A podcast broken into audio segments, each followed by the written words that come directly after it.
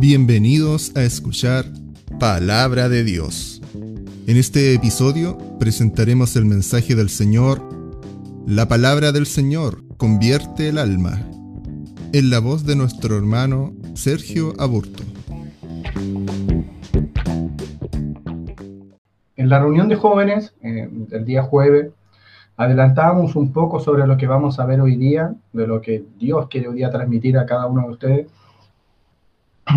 y es un ingrediente eh, importante en la vida del cristiano y es el ser convertido en un 100%. Eh, yo creo que todos eh, consideramos que somos personas convertidas en el Señor al momento que lo aceptamos, al momento que decidimos vivir para Él y hacer la voluntad de Él en cada una de las cosas que hacemos, donde nos dirigimos, en todos los ámbitos de nuestra vida pero a veces pero a lo largo de la predicación nos daremos cuenta de que hay cosas que Dios nunca deja a la mitad y que son cosas que tenemos que analizar. ¿Qué, es lo que pasa ahí? ¿Qué es lo que no hemos renunciado al momento de, convertirnos, de, integrar esta gran familia, esta iglesia, este cuerpo de Cristo, donde nuestro Señor Jesucristo es la cabeza? Eh, hacer la voluntad de Dios significa hacerla en un 100%, no en un 99 ni en un 98 y, y, en cierta forma diciendo, bueno, pero esto es algo en lo cual yo he luchado y no he podido cambiar. Nos daremos cuenta de que Dios cambia y que nos cambia en un 100%. Dice que las cosas viejas pasaron y todas son hechas nuevas, somos nueva criatura en Él. La conversión es algo importante, la conversión en, el cristiano cuando dicen convertidos y no convencidos, sino que convertidos de verdad. Eh, la palabra del Señor en Salmo capítulo 19, versículo 7, dice que la ley de Jehová es perfecta que convierte el alma. La doctrina, eh, o podríamos decir, esta eh, transformación, esta conversión a, ser un cristiano es un tema importante en las enseñanzas de Cristo. Jesús intaba mucho a sus discípulos acerca de que debían convertirse. Cuando una persona se convierte, quiere decir que esta persona ha cambiado, ha dejado de ser lo que era.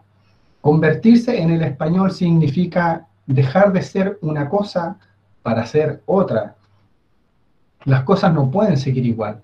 No, no puedo yo arrastrar cosas de mi vieja vida o arrastrar rasgos de mi personalidad que no, no, no eran agradables a las cosas de Dios.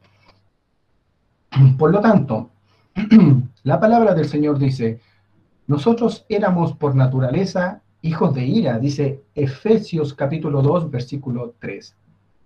Dice la palabra del Señor, en Efesios capítulo 2, versículo 3, entre los cuales también todos vivimos en otro tiempo en los deseos de nuestra carne, haciendo la voluntad de la carne y de los pensamientos, y éramos por naturaleza hijos de ira, lo mismo que los demás.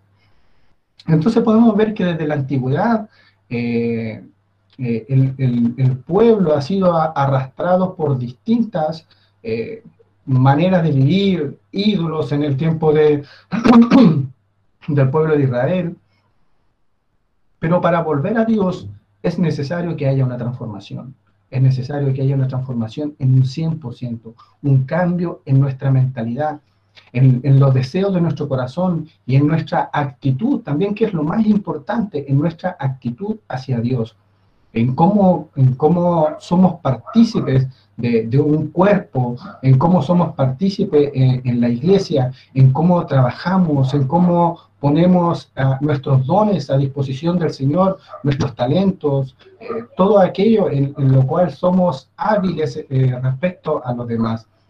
Eh, a nosotros nos es necesario experimentar, experimentar un cambio completo en, en nuestras vidas, eh, de manera que agrademos a Dios principalmente. No agradar a la iglesia, ni agradar a los hermanos, ni, a los líderes, sino que cuando nosotros, me imagino yo que cuando nosotros nos disponemos a ingresar en una reunión como la de hoy día, es porque queremos tener un encuentro con nuestro Señor Jesucristo. Si bien es cierto, todo el aporte en la coordinación, el que ora, el que toca la música, el que, el que da unas palabras de agradecimiento, el que plantea un testimonio, todos son, si bien es cierto, son ingredientes que, como dice la palabra, donde un cuerpo eh, bien concertado trabaja para que todos seamos eh, de provecho para el Señor, donde todos seamos bendecidos por medio de Él.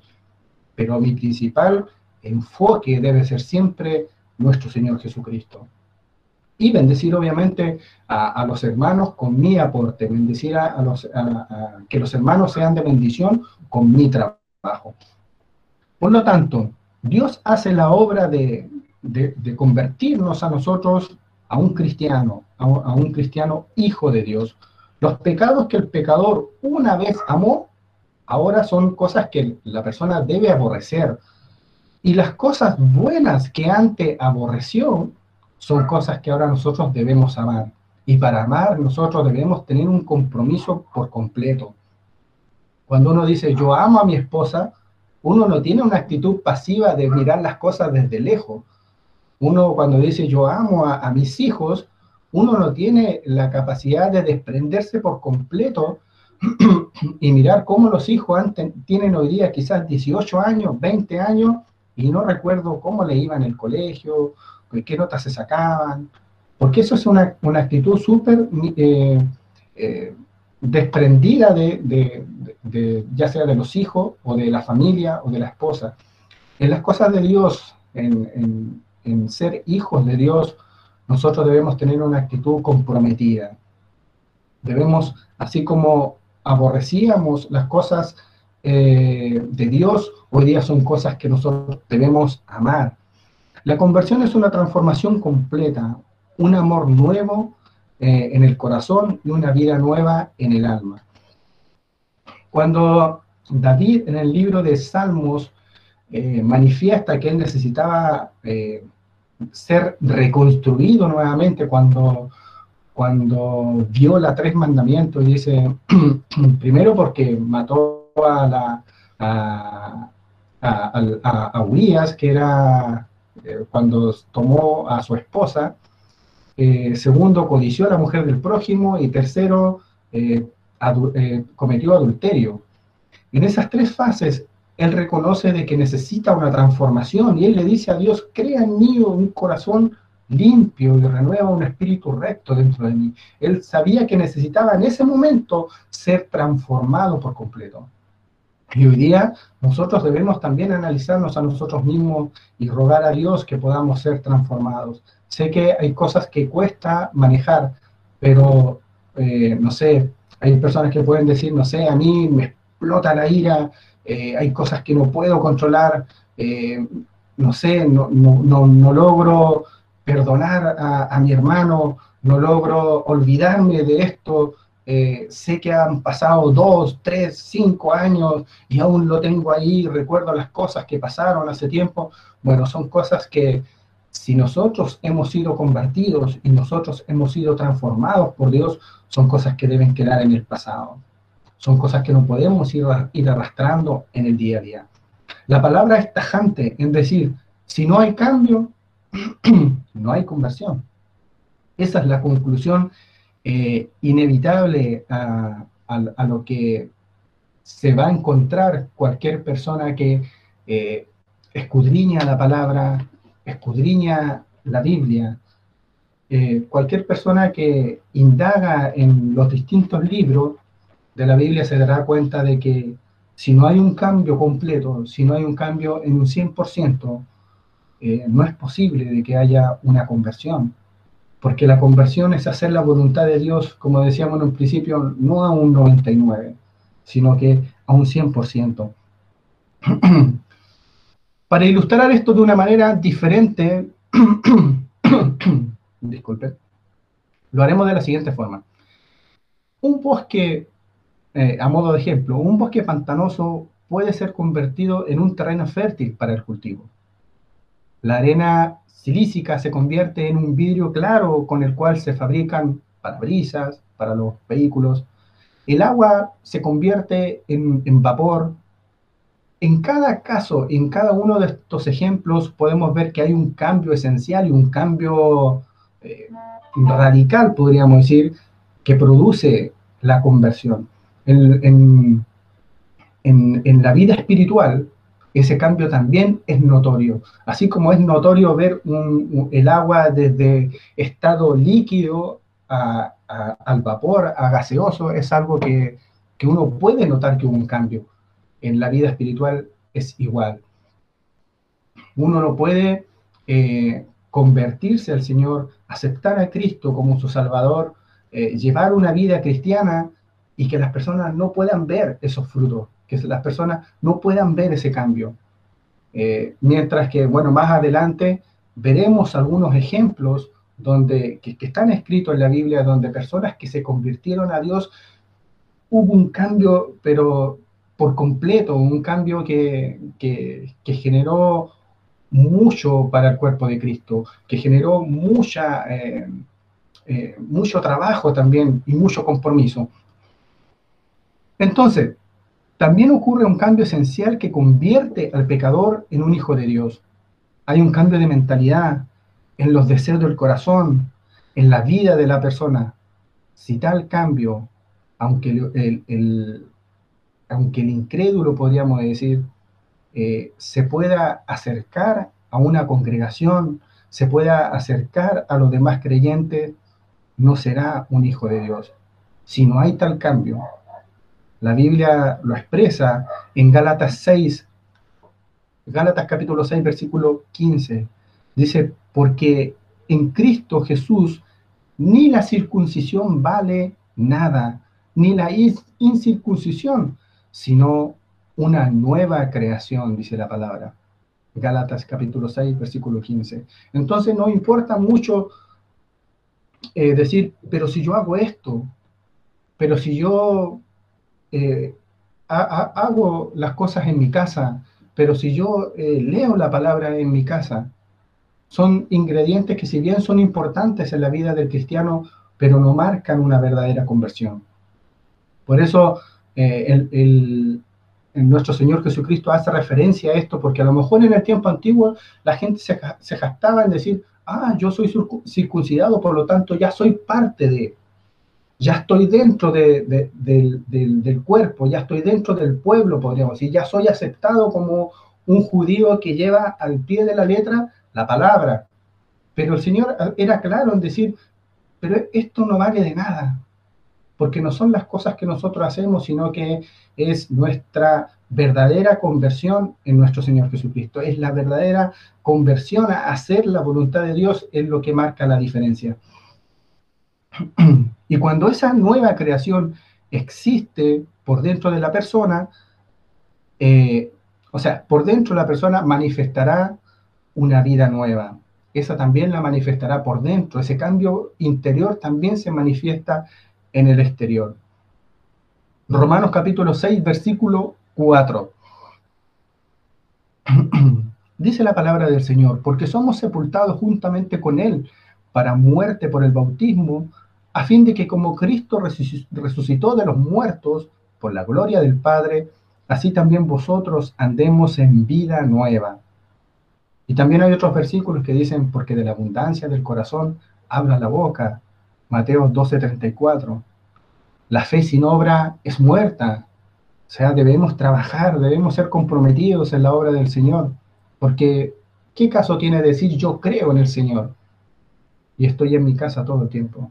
¿De qué me sirve decir yo creo y he aceptado a Cristo, pero no contribuyo a la iglesia? O decir yo creo en el Señor y tengo fe en Él, pero no, no soy solidario con los hermanos. La fe sin obra es muerta, dice Santiago capítulo 2, versículo 26.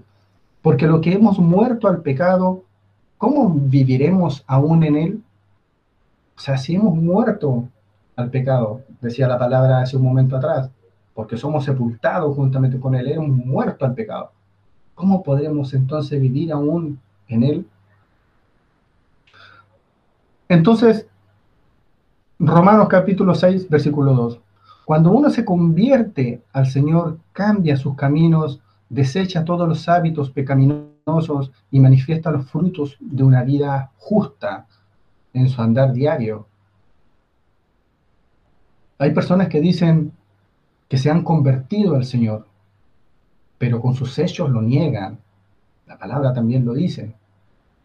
Este pueblo de labios me honra, dice. Su lengua ha, sido limpiada, eh, su lengua no, ha sido limpiada quizás de, aquellas cosas de, la vida antigua como el orgullo, eh, la vanagloria, el ego, siguen siendo parte de su vida diaria, airarse, eh, enojarse. su conducta es la misma de todos los días. Sus negocios son tan fraudulentos como antes. Su forma de vestir es la misma de antes. Siguen viviendo en los placeres del mundo, en los que antes vivían. Entonces concluimos, concluimos pues que como no hay un cambio por fuera, es muy difícil y casi imposible que haya un cambio por dentro. Porque si no hemos cambiado por fuera, ¿Cómo podemos cambiar en nuestro interior? Tal persona no se ha convertido al Señor. Donde hay vida eh, en luz, también hay vida de luz por fuera. Mateos capítulo 5, del versículo 14 al 16. Dice, vosotros sois la luz del mundo. Una ciudad asentada sobre un monte no se puede esconder ni se enciende una luz y se pone debajo de un almud, sino sobre el candelero y alumbra a todos los que están en casa. Así alumbre vuestra luz delante de los hombres, para que vean vuestras buenas obras y glorifiquen a vuestro Padre que está en los cielos. O sea, cuando nosotros somos convertidos, cuando nosotros andamos en luz, somos, eh, valga la redundancia, somos luz pero que alumbramos a todos los que están en la casa. O sea, todos son capaces de ver ese cambio, todos son capaces de ver cómo uno alumbra en obras, eh, en buenas obras, dice la palabra, y que glorifiquen al Padre que está en los cielos. Vamos a pasar a los ejemplos de conversión, que era lo que habíamos dicho hace un momento. Podemos formular un concepto correcto de la conversión cuando notamos los cambios en la vida de las personas que se vuelven a Dios. Notemos, por ejemplo, la mujer en la casa de Simón, Lucas capítulo 7, del versículo 36 al versículo 50. Vamos a leer este, precioso pasaje.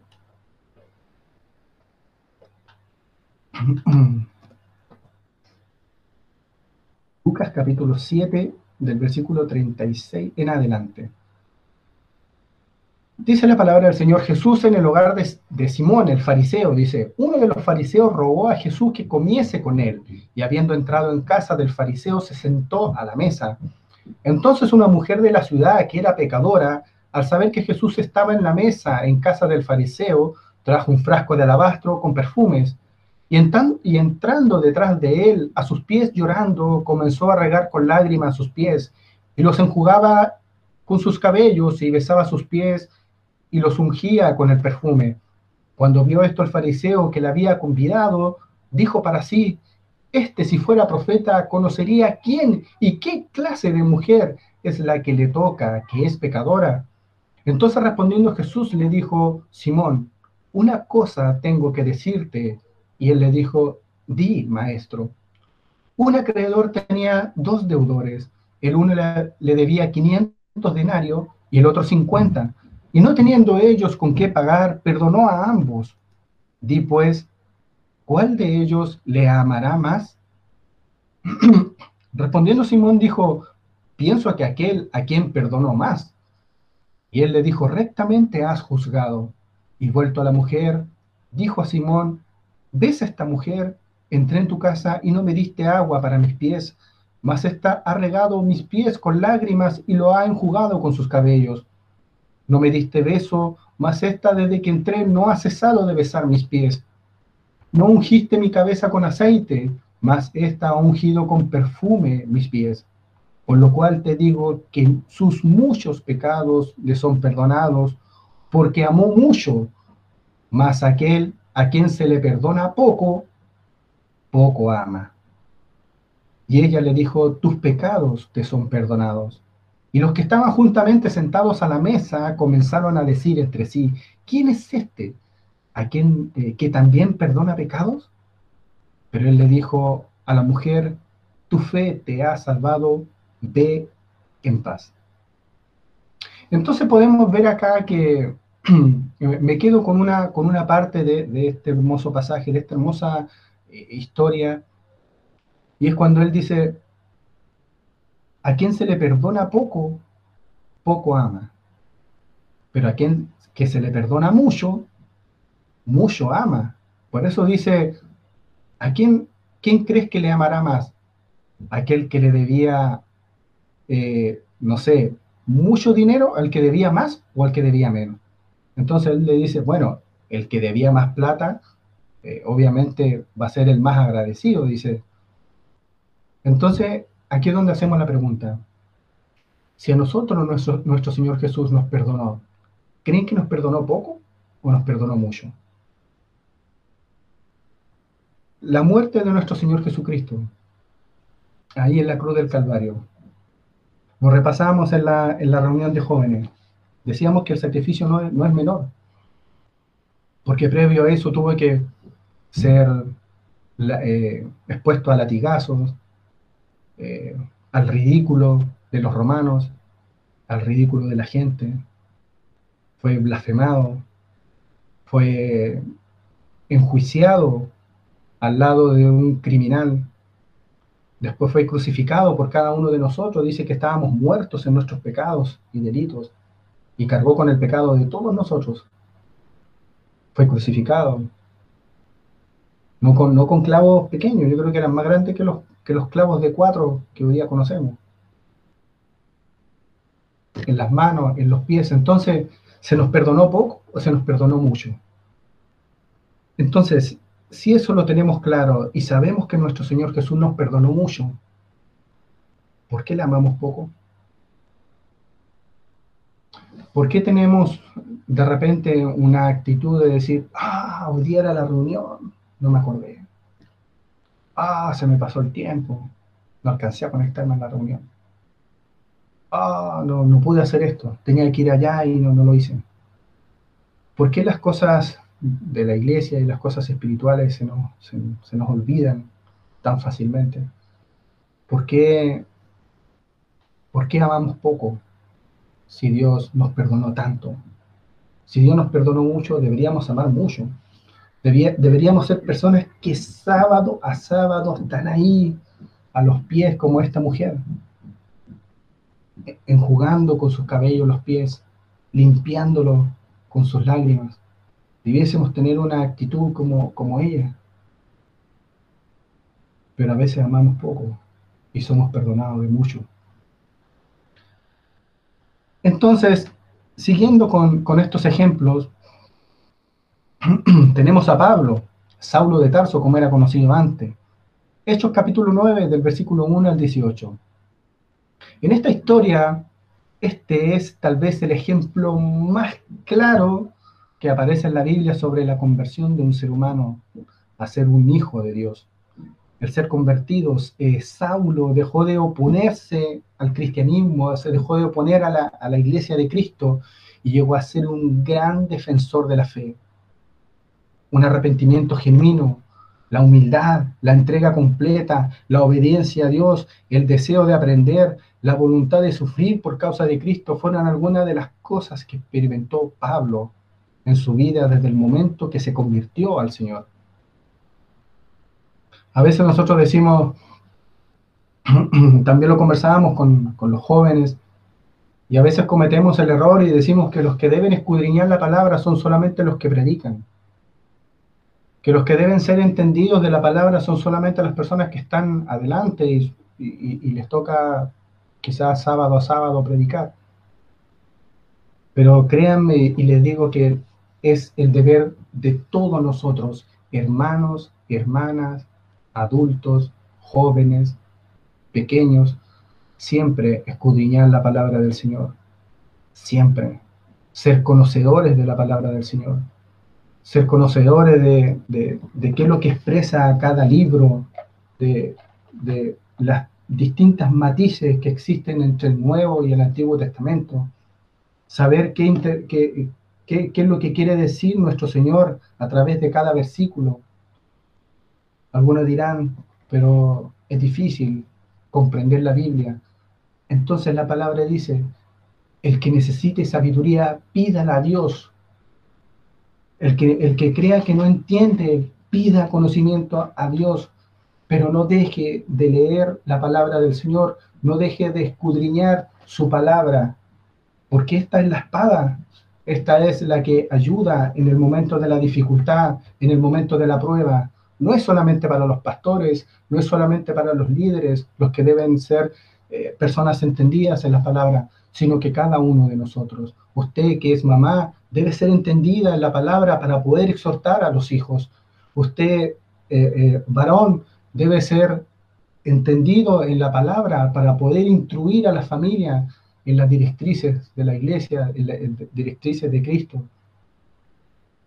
No es responsabilidad solamente de los que predican. Pablo se dice que se sabía 14 idiomas distintos. Era entendido de la palabra, de la ley.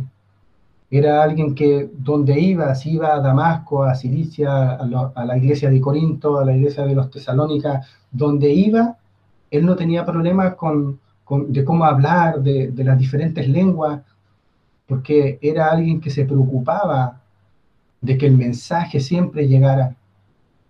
Y a veces nosotros decimos, no, pero es que esta persona no sé cómo explicarle, es que, oh, es que esta persona tiene un, carácter distinto. Pero debemos entregar la palabra del Señor. Y debemos preocuparnos por tener conocimiento del Señor, conocimiento de la palabra principalmente. Un ejemplo más, el carcelero. Hechos capítulo 16, versículo 30 27. Hechos capítulo 16, 27. El carcelero era un, eh, era un pecador de un corazón endurecido y estuvo a punto de suicidarse cuando reconoció el peligro en que se encontraba en aquel momento. Sin embargo, él, eh, sin embargo, él fue guiado a la luz del Evangelio por la gracia de Dios y por medio de Pablo y Silas, obviamente. Él dejó de ser un perseguidor para convertirse en un amigo de los discípulos. Creyó y fue bautizado. En esta historia breve que, tenemos del carcelero, nosotros notamos su cambio de actitud, su deseo de abrazar la fe de Cristo y su obediencia a los mandatos del Señor. ¿Cuáles son las verdades de la conversión? La conversión consiste en un cambio de vida y de servicio, en lugar de ser un cambio de solamente rasgos personales. No es, solamente cambiar los, rasgos personales, sino que cambiar de vida, eh, entregarse por completo al servicio de Cristo. Por ejemplo, piense en Pablo. Aún después de convertirse se ve su entusiasmo, su energía, su valor, el celo que tenía antes, antes y después de su conversión por las cosas espirituales. Su cambio consistió en pasar su fe del fariseísmo a ser un seguidor de Cristo. Su lealtad del judaísmo a ser leal a Cristo y cambiar su propia justicia por la justicia de Dios.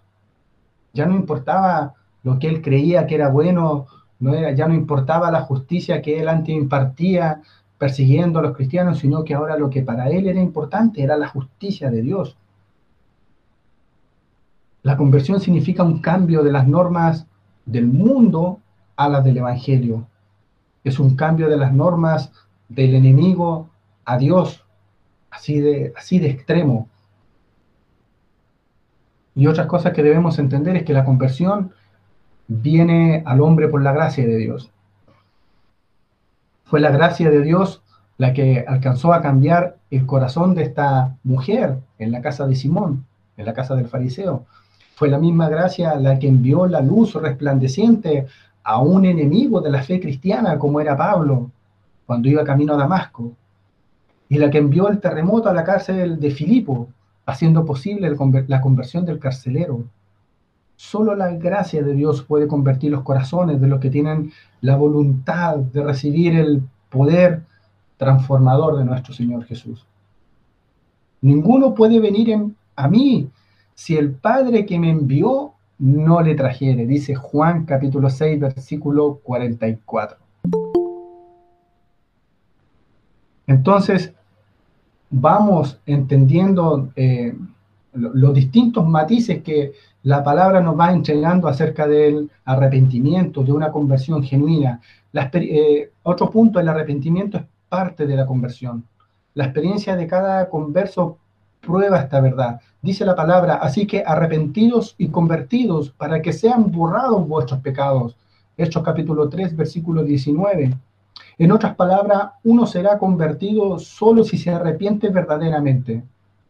Las personas que piensan que no están, que no necesitan arrepentirse, pueden tener la voluntad de acercarse a una iglesia, pero, tal, pero con tal pensamiento y corazón nunca serán convertidos a Dios. Aquellos que creen que no necesitan arrepentirse son los que están hoy día lejos de nuestro Señor. La palabra del Señor, como decíamos antes, la palabra del Señor es un elemento esencial en la conversión.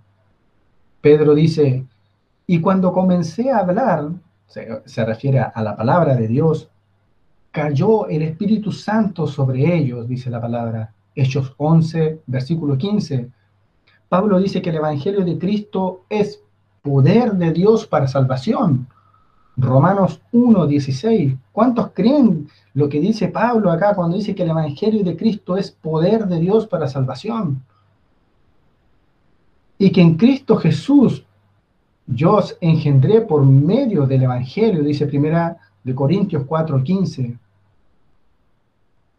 Entonces, eh, debemos entender lo que el Señor hoy día nos quiere entregar a cada uno de nosotros, entender la magnitud de ser convertidos y la importancia también de arrepentirse por completo. Dios usa a personas para mostrar a otros acerca de la conversión. Dice la palabra que en el día de Pentecostés los discípulos, dice, primeramente llenos del Espíritu Santo, fueron usados por Dios en la conversión de tres mil personas.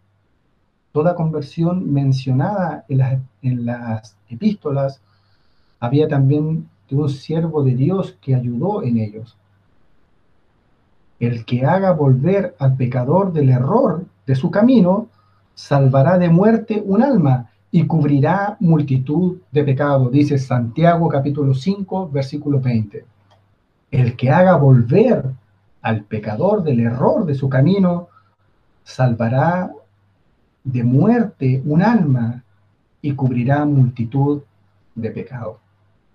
Santiago capítulo 5, versículo 20.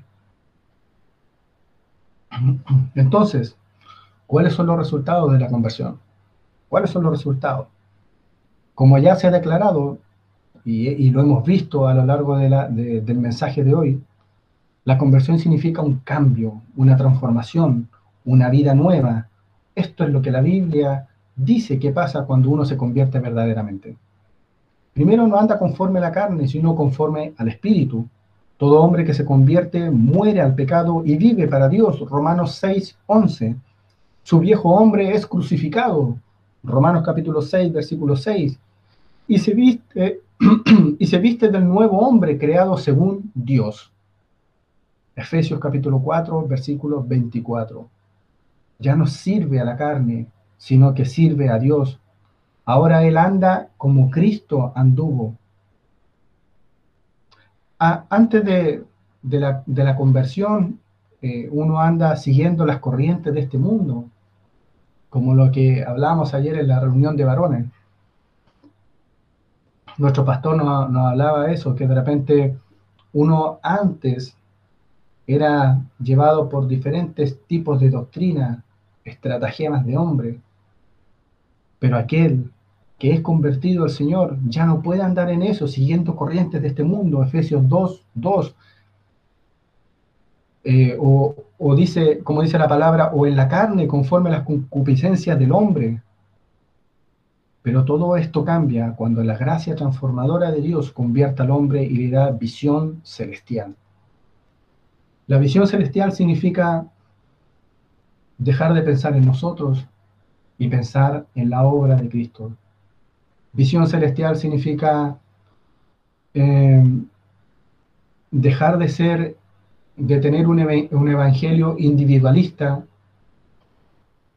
de decir, pero si yo ya acepté a Cristo, yo ya soy salvo. Y leer la Biblia, orar, cantar, son cosas que yo puedo hacer desde mi casa.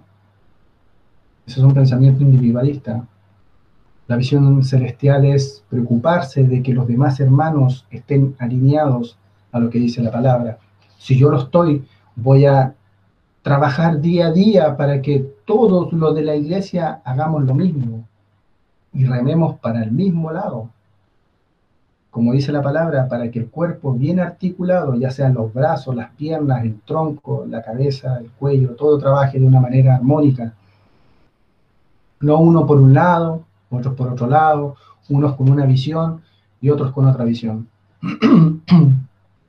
Para finalizar, y, ya dar término al mensaje, hace, mm, no, recuerdo cuántas predicaciones atrás, habíamos dicho de que habíamos hecho como una, mm, una un comparativo, a que de repente nosotros tenemos una, postura de, ver los detalles, de ver las cosas que faltan, las cosas que se deberían mejorar, y somos expertos en eso.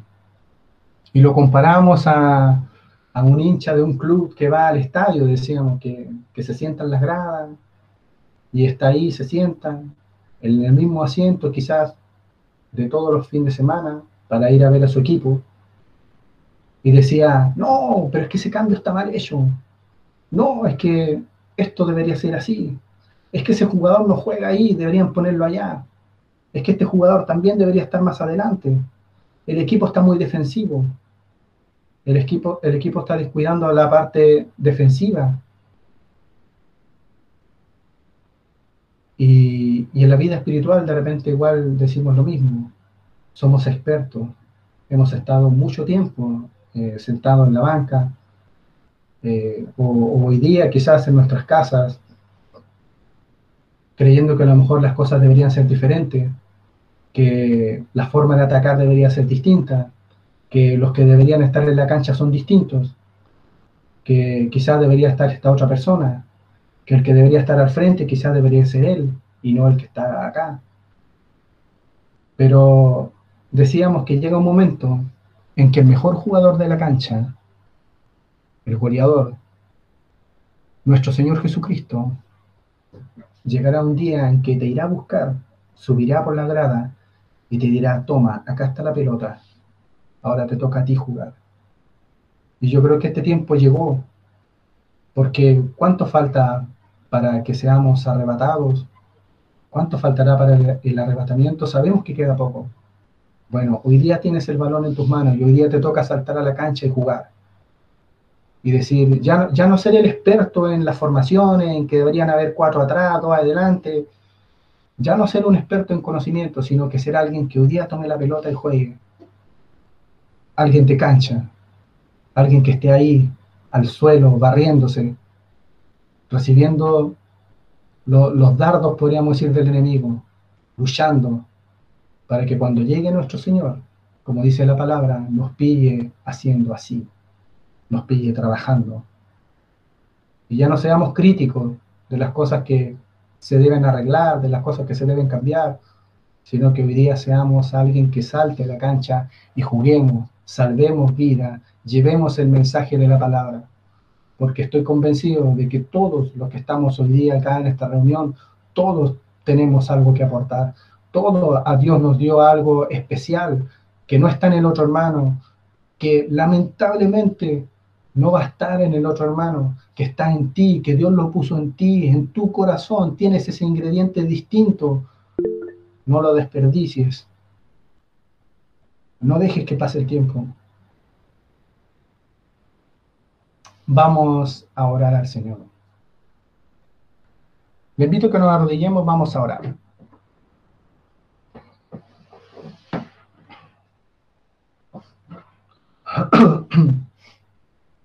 Amado Dios y Padre Celestial, Señor, en esta hora, Jesús, te doy gracias por porque tú nos das el privilegio, Señor Jesús, cada semana, Señor, de buscarte, de poder escuchar de ti, Señor Jesús.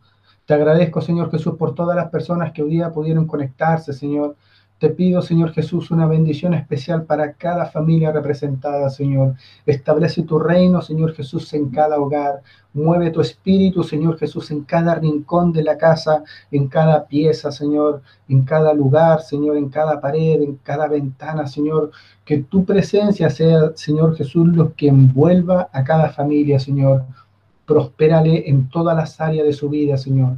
Y por sobre todo, Señor, en el área espiritual, Señor porque sabemos, Señor Jesús, que de este, de este mundo, Señor Jesús, nada nos llevaremos. De este mundo, Señor Jesús, eh, nada podremos llevar al cielo, Señor. Todo esto que está aquí es pasajero, Señor. Algunos dicen, lo único que nos llevaremos a la sepultura es una prenda de vestir y que más encima ni siquiera será elegida por nosotros. Entonces, ¿qué caso tiene preocuparnos por las cosas del mundo Mejor preocupémonos por las cosas espirituales, porque aquellas cosas, dice tu palabra, que no se ven, son las que tienen valor y no las que hoy día nuestros ojos pueden ver en este mundo.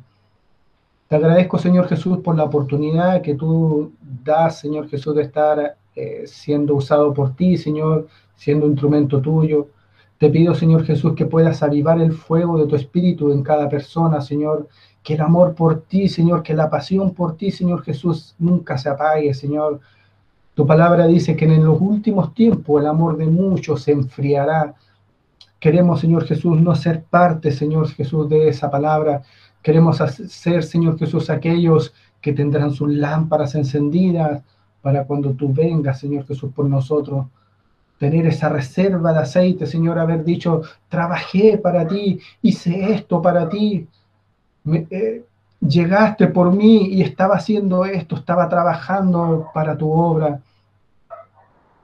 Que podamos, Señor Jesús, llegar al, al, cielo, Señor Jesús, y no avergonzarnos, Señor Jesús, por nuestra estancia en la tierra, sino que podamos tener nuestra cabeza en alto y poder decir, estuve tanto tiempo y la mayor parte la dediqué para ti, Señor Jesús que podamos entender, Señor Jesús, que qué son 85 años, si es que llegamos a esa edad, al lado de toda una eternidad contigo, Señor. ¿Qué son un par de años acá, Señor, al lado de toda la vida, Señor Jesús, en tu reino? Entonces, debemos entender a qué debemos darle importancia, Señor Jesús. Ayúdanos, Señor Jesús, a ser entendidos de tu palabra, a tener cada día más conocimiento de ti, Señor a poder, Señor Jesús, defendernos, Señor Jesús, con lo que está escrito ahí en la palabra, Señor. Ayúdanos, Señor Jesús, a poder tomarle importancia a ser comprometidos contigo, Señor, comprometidos con tu obra. Vimos muchos ejemplos en la palabra de hoy y ojalá podamos tener conciencia, Señor Jesús, para analizarnos a nosotros mismos y saber dónde estamos parados. Bendice a cada persona una vez más. En el nombre de Jesús. Amén y amén. Toda gloria, toda honra, toda la alabanza, todo el poder, Señor Jesús, sea para ti. En el nombre de Jesús.